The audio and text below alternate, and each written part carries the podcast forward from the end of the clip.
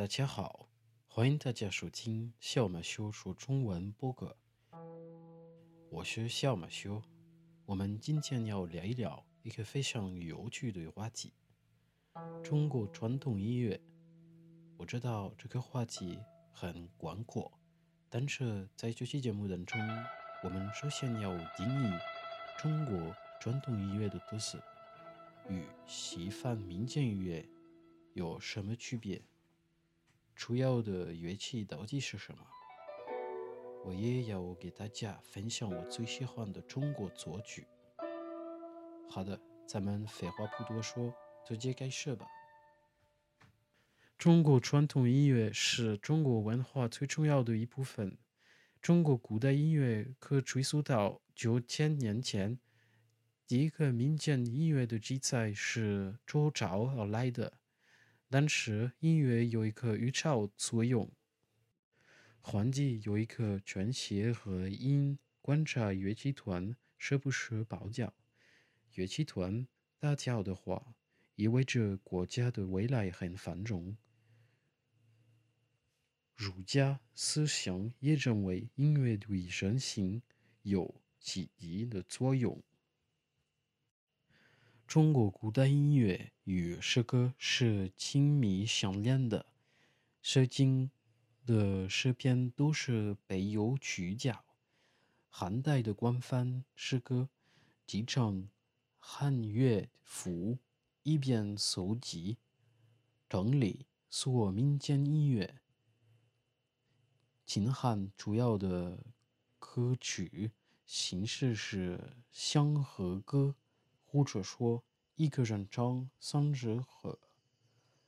从单朝到现代音乐，中国古代音乐受到了外来音乐的影响。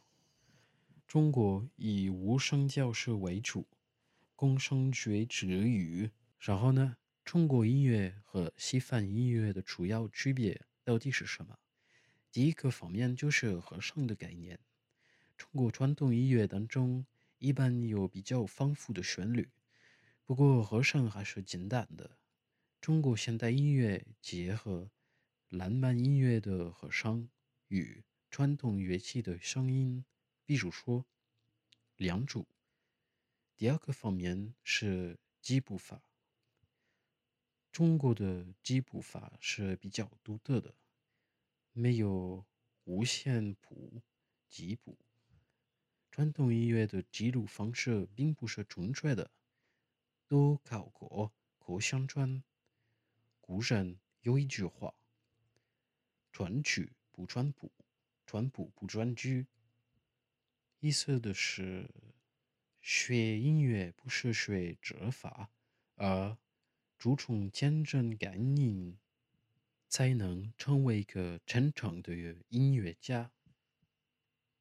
我现在要给大家描写一些非常有名的中国传统乐器。这个乐器的列表当然不是完全的。中国乐器有四种，分为拉弦乐器、弹拨乐器、吹管乐器而交击乐器。白音是以乐器的材料分类。金石革丝木竹宝，我把每个乐器要搭配一位作曲家，还有一个著名的曲调。第一个乐器属于拉弦乐器分类，就是二胡。二胡是一种拉弦乐器，有两根弦，按照中国的地区。二胡的形状有微妙的差别，如高胡、金胡、板胡、喇叭弦什么的。唐朝时，中国东北的西人创造了第一个二胡，被名称西琴。宋朝时，成为中原人的主流演奏乐器。二胡包括琴声。琴弦系动和弓。柳建华一定是二胡弦的技法的父亲。他谱曲了好多二胡的乐曲，如《关明行》《宫山鸟语》《月夜》《良宵》等等。咱们听一听我最喜欢的二胡乐曲《独贤造》。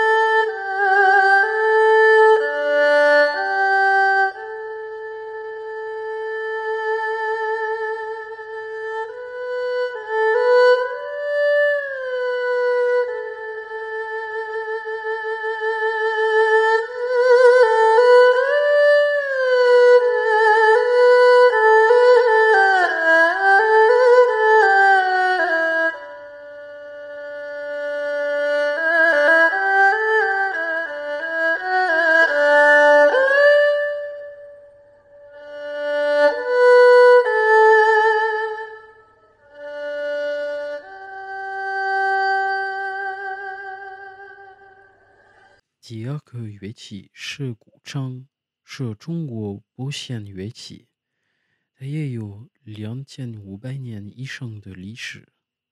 目前最常用的古筝有二十一根弦。汉朝时把竹的金山加了五根弦，而创造了第一个古筝。亚城南朝时出现了古城最早的记载。现在一般单古筝只带着一甲，也有保护手指的作用。中国的每一个地区有传统古筝去留白，如潮州城、河南城、山东城什么的。对我来看，古城比较独特，代表自然的活泼声音、瀑布、浊酒、微风等等。古筝作曲家不少，我就选了王承渊。下个乐曲是《高山流水》。演奏家是相思花。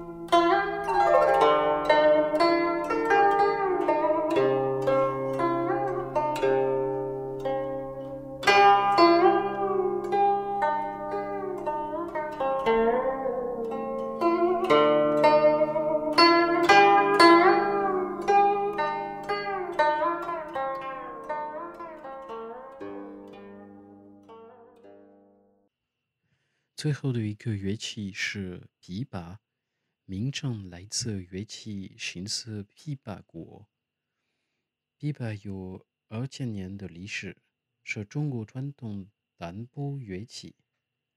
琵琶的形状是用于马背上使用。最早的琵琶是金琵琶，琴身有圆形。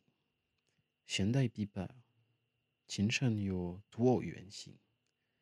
由于琵琶历史久远，有好多古曲流传形成不同的标奏流派。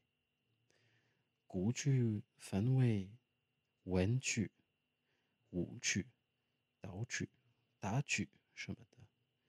琵琶的有名作曲家之一有刘德海，比如说老董、江娥、金庸。咱们记下一个琵琶舞曲《霸王卸甲》。